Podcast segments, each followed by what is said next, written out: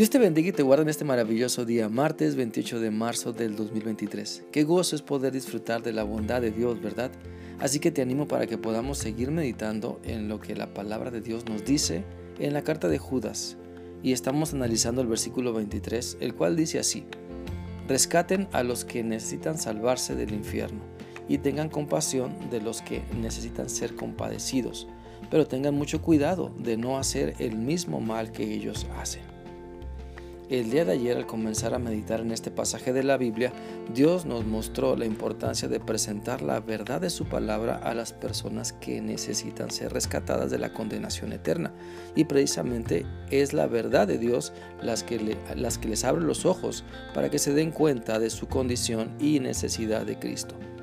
Precisamente ese es el rescate que importa es el rescate que Dios quiere operar en las personas. Primero que se den cuenta que sin Cristo van directo al infierno. Y en segundo lugar, dejar que la compasión que Dios ha tenido con nosotros también la podamos reflejar en nuestra manera de presentar a Cristo y en la manera como tratamos a las demás personas. Porque la Biblia dice en Juan 3:17 lo siguiente. Dios no envió a su Hijo al mundo para condenar al mundo, sino para salvarlo por medio de él. Mira, sabemos que sin Cristo estamos destinados a la condenación eterna. Sin embargo, hay maneras de hacerlo ver y Dios nos manda para que su mensaje de salvación lo anunciemos llenos de compasión. Por lo tanto, es importante reflexionar en qué tanta compasión estoy demostrando a las personas que necesitan de Cristo. ¿Qué tanta compasión estamos demostrando a quienes practican lo incorrecto y sabemos que urgentemente necesitan ser salvados sanados y transformados por el poder de Cristo.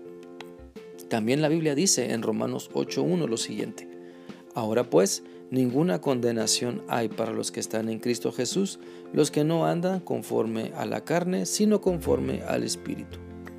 Si Cristo nos ha perdonado muchísimas veces cuando nos arrepentimos y ha demostrado una y otra vez su compasión para con nosotros, y hemos sido bendecidos por su maravilloso amor, ¿Quiénes somos nosotros para no ser compasivos con quienes viven en falsedad?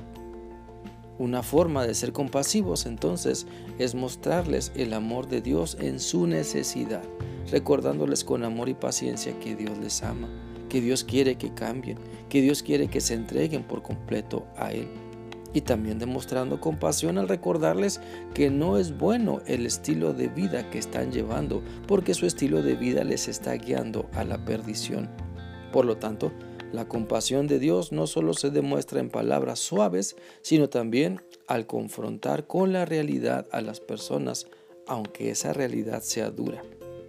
De la misma manera, nuestro Señor Jesucristo tuvo compasión de las personas porque estaban desorientados. Dice la Biblia en Mateo 9:36 lo siguiente, cuando Jesús veía a todos los que le seguían, sentía compasión por ellos, pues estaban agobiados e indefensos. Eran como ovejas que no tienen pastor que las cuide.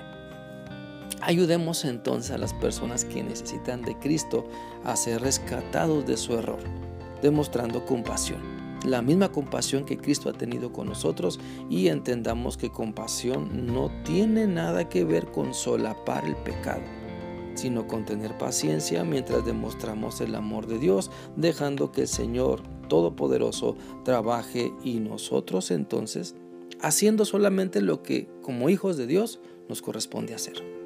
¿Sabes? Siempre podemos mostrar un poco más de compasión que la que pensamos que ya estamos teniendo. Pidamos a Dios que nos ayude en nuestro estrés o desesperación a ser compasivos y aprendamos de cada situación de nuestra vida para mostrar ese gran amor que Dios ha tenido para con nosotros, que a pesar de lo que somos, Él nos ama. Espero que esta reflexión sea útil para ti y que sigas teniendo un bendecido día. Dios te guarde. Hasta mañana.